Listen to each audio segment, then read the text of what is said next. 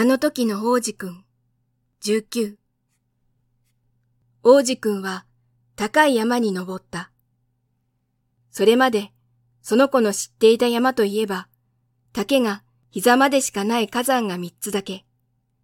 しかも消えた火山は腰掛けに使っていたくらいだ。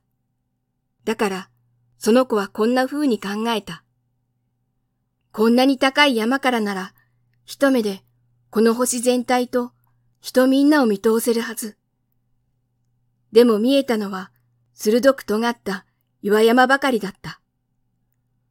こんにちは、と、その子がとりあえず言ってみると、こんにちは、こんにちは、こんにちは、と、山彦が返事をする。なんて名前？と王子くんが言うと、なんて名前？なんて名前？なんて名前？と、山彦が返事をする。友達になってよ一人ぼっちなんだと、その子が言うと、一人ぼっち一人ぼっち一人ぼっちと、山彦が返事をする。もう、変な星と、その子は、その時思った。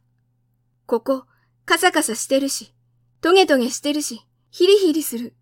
人って思い描く力がないんじゃないの？誰かの言ったことを繰り返す。僕んちにある花はいっつも向こうから喋りかけてくるのに、